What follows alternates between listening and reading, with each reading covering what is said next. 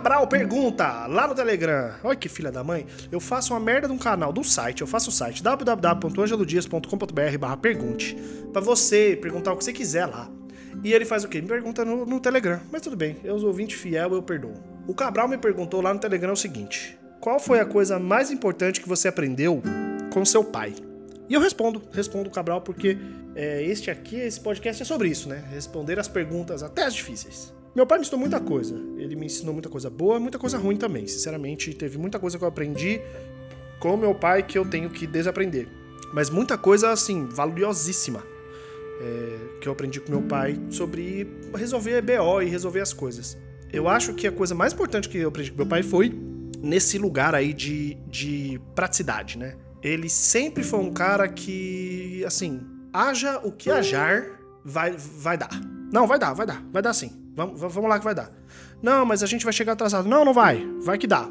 Ah, não, mas vai. O negócio vai quebrar. Não, vai quebrar, não. Vai que você consegue. Ah, mas eu não consigo. Consegue? Vai, vai que você consegue. Ele era um cara muito. Eh, muito otimista nesse sentido, assim. Era muito difícil para ele. Você convencer ele que alguma coisa que ele botava na cabeça dele não ia dar certo. É, e também é, é, era muito difícil convencer meu pai também que o nível de qualidade às vezes não era o melhor nível de qualidade, mas para ele tá feito, tá bom. Né? Então, por exemplo, meu pai tocava, tocava guitarra. Ele que me introduziu, introduziu meu irmão na, na música, né? Meu pai tocava guitarra e a gente tocava na igreja. E meu pai não ia em nenhum ensaio. Nenhum, ele não gostava de ensaiar. O negócio do meu pai era chegar no dia no culto e tocar. Bota aí qual que é o tom. O tom é Ré menor, beleza. Pronto. Porra, mas tem toda uma, uma progressão de acordes diferente. Ele não tava nem aí, ele tava lá tocando. E ele errava, e ele tava cagando, tava cagando. Porque para ele o importante era estar tá ali e fazer um som. E, ah, mas ensaiar, arranjar, mano. Cara, isso era de menos. É, ele, ele entendia a função dele como músico ali, outra, e a função da música na, na igreja como outra. Então, para ele, puta, não precisava dessa preocupação toda. Por quê? Porque vai dar certo, vai dar certo sim. Né? Então, eu acho que eu aprendi muito isso com ele, é, e também de você fazer o possível para dar certo. Né? Então, meu pai, ele, ele não ensaiava, mas ele não era um ruim. Ele não era um ruim, ele não era um mau guitarrista. Ele era um bom guitarrista. Então, ele é, não ensaiava, mas ele fazia o, o, melhor dele ali. Eu nunca esqueço, no, no, breve período que eu trabalhei com meu pai, como, era, como ele era resolvendo os, os problemas, resolvendo as coisas. É, sempre tinha um jeito de, de, sabe, não tinha problema cair isso no colo dele que ele falasse, não, vou resolver isso aqui. Ah, mas o prazo passou. Ele falou, não, vou lá conversar com alguém. Ah, mas uh, vai estar tá fechado. Não, vou lá bater, ver com o porteiro se dá para abrir. Não, mas não, a pessoa não tá. Vou descobrir o endereço dela. Vou ligar na casa dela. Ah, mas, uh, sabe, umas coisas assim que eu fico, caraca. Meu pai, ele, por exemplo, dois, dois exemplos. Ele gostava muito de um vinho.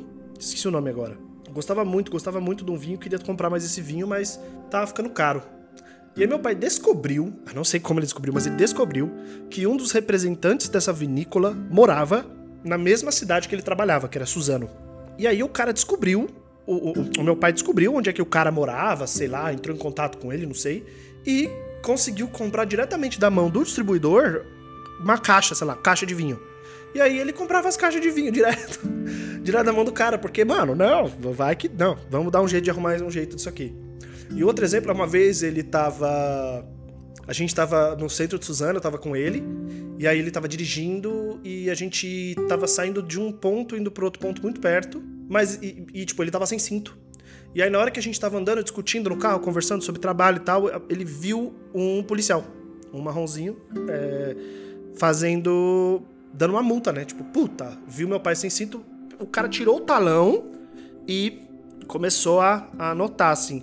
Aí meu pai, na hora, interrompeu a conversa e falou assim: Ângelo, é, você tá. Cê, tira essa blusa, dá essa blusa aí agora pra mim. Falei, por que? Ele falou: Não, só me dá a blusa, me dá a blusa. Aí eu tirei minha blusa e dei pro meu pai a blusa, a jaqueta. É, enquanto isso, meu pai acelerou, deu a volta no quarteirão, deu a volta e, e, ele vestido. E a minha blusa, uma mega blusa adolescente, colorida, sei lá, umas estampas. E aí meu pai, pum, já encostou do lado do marronzinho e falou assim: opa, senhor, tudo bem? Boa tarde. Eu vi que o senhor. É, eu vi que o senhor me viu passando aqui e eu tava trocando de blusa, viu? Por isso que eu tava sem cinto.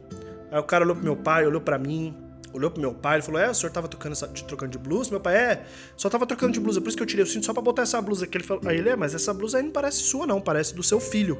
E aí meu pai falou: É, mas eu tô com frio, quem manda aqui é o pai, né? É ele que fique com frio. Aí eu dei uma risadinha, aí o cara falou: Não, tudo bem, beleza, eu não, não, não, não, Eu só anotei a sua placa, que eu não cheguei a fazer a multa, não, mas pode ir lá, mas bota o cinto aí. Aí meu pai, não, sim senhor, senhor, botou o cinto. E a gente foi continuou o caminho. Então não, não tinha. Não tinha tempo ruim, assim, de resolver as coisas, assim. Ah, mas o cara deu a multa porque eu tava sem cinto. Não, vamos lá, vai dar certo, vamos dar um jeito.